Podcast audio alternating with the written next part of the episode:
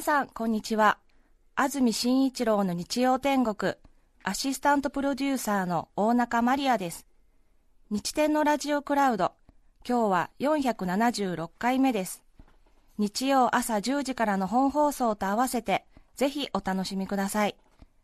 それでは12月4日放送分安住紳一郎の日曜天国メッセージコーナーをお聞きください。さて今日のメッセージテーマはこちらです。睡眠の話。市川市のお沢江さん男性の方からいただきました。ありがとうございます。ありがとうございます。最近は寒いです。私は寝るときまず敷布団を敷きさらに毛布を敷きその上に私が寝て羽毛布団をかぶって寝ます。こうすると非常に暖かいです。朝目が覚めると寝汗でびっしょりになっていることもありほっかほかで暑いくらいですそんな時思うのはこのほかほかの熱は全て自分から出ているということです。暖かいのは布団ではなく布団は熱を逃がさないだけで発熱しているのはあくまで自分の体です。ごくごく当たり前のことですがこれに気づいた時はあ自分生きてるんだ と思ったものです。本当にそうですね。そうです。わかります。とてもよくわかります。本当に、うん、なんですね別に熱を発するものを中に入れてるわけじゃないんですよね。自分から出てる熱なんですよね。ね愛おしい自分、うん、はい。行田市のコロちゃんのおばちゃん56歳女性の方ありがとうございます。ありがとうございます。寝言を言った時にそれに話しかけられて会話してしまうと脳がすごく疲れて睡眠の質が悪くなると聞いたことがあります。あそういうことなんだ、ね、脳がすごく疲れて睡眠の質が悪くなる。ああそうなんだよくなんか寝言に話しかけちゃだめだっていうところまでは知ってましたが。そうでしたね。なるほど睡眠の質が悪くなるということなんですか。私たまに寝言で会話してるらしいんです。結構はっきりとよく話し始めるので聞いた人は寝言か分からず聞き返したりしちゃうみたいなんですね、うん、先日も先に寝ていた私が夫が布団に入ろうとすると問題です。水色といえばと私言ったらしいんです これ寝言なのかなって思いながらも水色って何が？と夫が話しかけ、はい、ブブー正解は三遊亭小遊三でした。と返したそうです。寝言なので私全く覚えがありません。そしてなんとなく頭が重い次の日でした。年を重ねるとただでさえ睡眠の質が悪いなと実感するのにやばいですよね。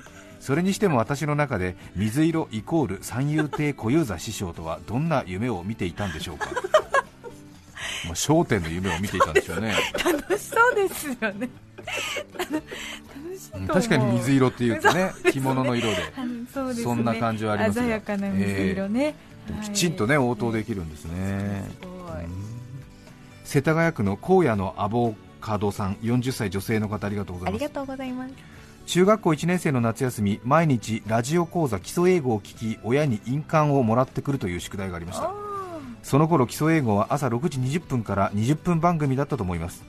普段より1時間ほど早く起き慣れない英語を20分間聞くという作業は私にとって苦行だったのか、はい、朝目覚まして起きラジオのスイッチを入れて聞き始めるとほぼ毎日ラジオの前で眠り込んでしまっていました。そうすると父親がラジオを消すのですが消されるとなぜか目が覚めるのです。聞いているのにいやいや寝てたじゃないかという会話を毎日繰り返していましたそんな睡眠学習状態でしたが親の印鑑を勝手に押し2学期を迎えました。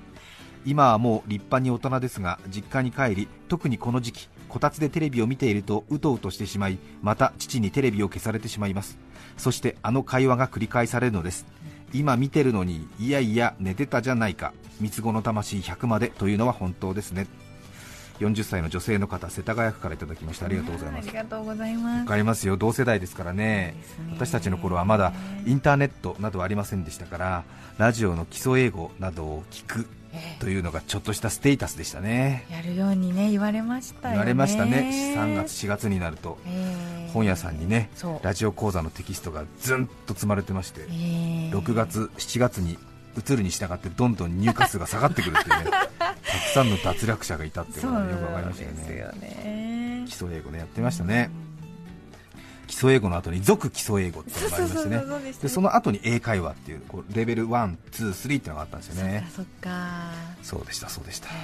基基礎英語がね早かったですね。6時とお昼2時ぐらいから再放送があったのかな、うん、夕方にも再放送があったんじゃないかな、確かな、うん、私もやりましたね、ダバダバダバダバダバ、ダバダバダバダバダバ、ダバダバダバダダダダ、うーんっていうのが基礎英語のエンディングテーマでそれが終わると、ダンっていうのがあって、少し経つと、続基礎英語っていうタイトルコールがあって、続基礎英語じゃじゃっつじゃっつじゃっつじゃっじゃじゃっつっつっつって 私はそこでラジオ消してたんですよ。ねすごい。そうですね。あ覚えてますね。英語を覚えずにエンディングテーマを覚えちゃってるっていうね。あいいですね。私はねここでね、はい、放送人としての基礎を教わりましたですね、えーごめんなさい。うまくまとめようと思いましたけど。さほどではありません。いやいやいやいや、まあ、俗基礎英語っていうの上手だったと思いました。さすがにいやいやいや。続基礎英語っていうのはね、ええ。好きなんですよね。タイトルコール6時20分。です次。三重県のメイさん17歳女性の方ありがとうございます。ありがとうございます。先週期末テストがあって1日3時間睡眠を続けていました。やっとテストが終わったのですが眠れなくなることが起こりました。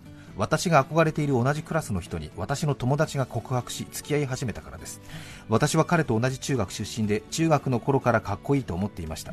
これから彼と友達がデートしたりするのかと思うと眠れません。いい季節ですね。そうね。あまりにも本当のことでたじろいじゃうね、うん。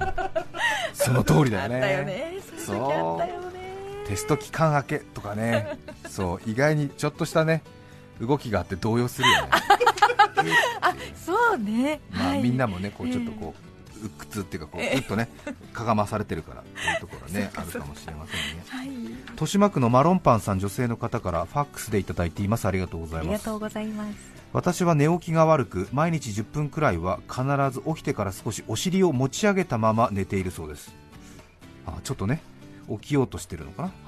何年か前の春先少し暖かい日の差す日に目黒の自然植物園に行きました池の橋を渡っている時よろけて岩に手をついてしまいました。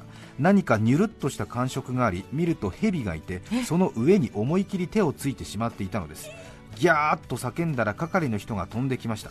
あ大丈夫ですよ。蛇は冬眠から覚めてボケボケだから。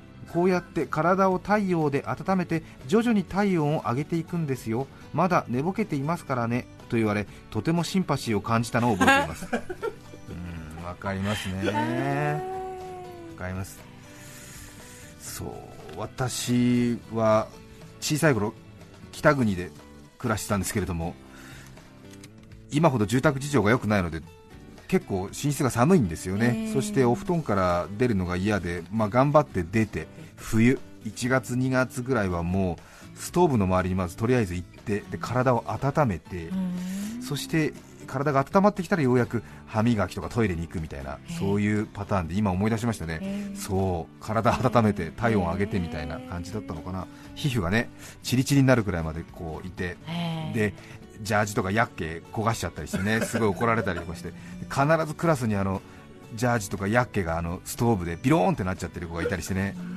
わかります？ジャージがビローンって。あの溶けやすい溶ける。そうなんですよ。化学繊維がね。そう離れてても行っちゃう時あるからねで私は家がまたちょっと古かったもんですからトイレがまだ汲み取り式で寒くて寒くて下からスースー冷気が来ますでしょ。えもう今考えるとね、ええちょっとね、ええお尻が冷凍食品になるんじゃないかというぐらい、うん。ものすごい寒気が来るんで、それに耐えきれない4歳か5歳の時ですね、トイレに行く前にお尻をペロンって出して、ストーブの煙突、しかもあのこう90度に曲がる蛇腹のところが一番あの熱気がこうぶつかるから、あそこが真っ赤に燃えてるんですよね。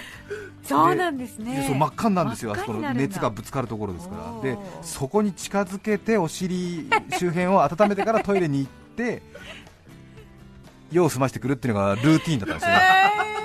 で寝ぼけてるからこう四つん這いになってお尻ふんふんふんふん言ってあったかい方にどんどんどんどんやってたらそこの蛇腹のところにジュッてくっついちゃったんですよね、えーでもお尻なんでまだそんなにあの感覚なかったらしくて多分感覚あったと思うんですけどね。でトイレ行ってそれで戻ってきた時にも痛みが出始めてで私が母親にトイレ行ってお尻が痛いって言ってたら当然うちの母親なんかはちょっとね固めのものをしたから多分切れたんだろうということで大丈夫大丈夫なんか言ってるんですよね。で結構歌人は冷たいななんて思いながらね結構この痛みはかなりのものだよなんて言ってで病病院行かずに幼稚園かなんか行って帰ってきて脱いだ時にびっくりするわけですよね。何これ！って言ってしばらくそれが何でついたのかわからなかったという 安住家のミステリーがありましたね。長くなりました。また11時台に詳しくお伝えします。また深くなりました。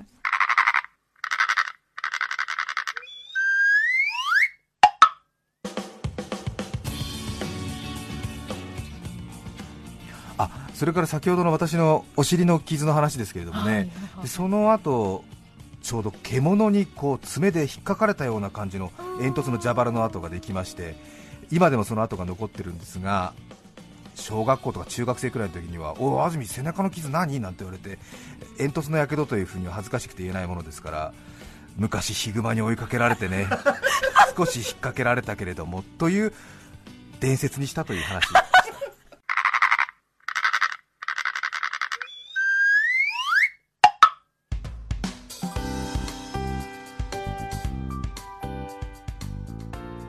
そして私のお尻の煙突のやけどの後ですけども その後の教訓といたしましては当時右のお尻だったんですけどもその後成長に伴いましてどんどんどんどん上がってきまして今も跡が残ってるんですが今は右手の付け根の背中ぐらいまで上がってるんですよね、なのでお尻の皮膚だと思ってバカにしていたら後年結構大事なところの皮膚になることがありますので、えー、皮膚に上下なしって感じでしょうかね。まあお尻の皮膚とかも大事にしてください。それでは今日はこの辺で。さよなら。12月4日放送分安住紳一郎の日曜天国。メッセージコーナーをお聞きいただきました。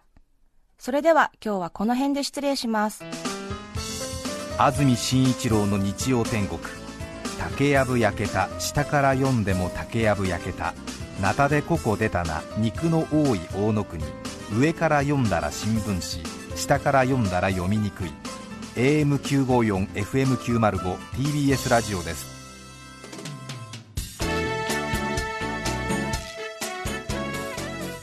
さて来週12月11日安住紳一郎の日曜天国。メッセージテーマは「ちょっと勇気がいること」ゲストは最後の秘境東京芸大天才たちのカオスな日常の著者二宮篤人さんです。それでは来週も日曜朝10時 TBS ラジオでお会いしましょう。さようなら。安住紳一郎の TBS ラジオクラウド。これはあくまで試供品皆まで語れぬラジオクラウド。ぜひ本放送を聞きなされ954905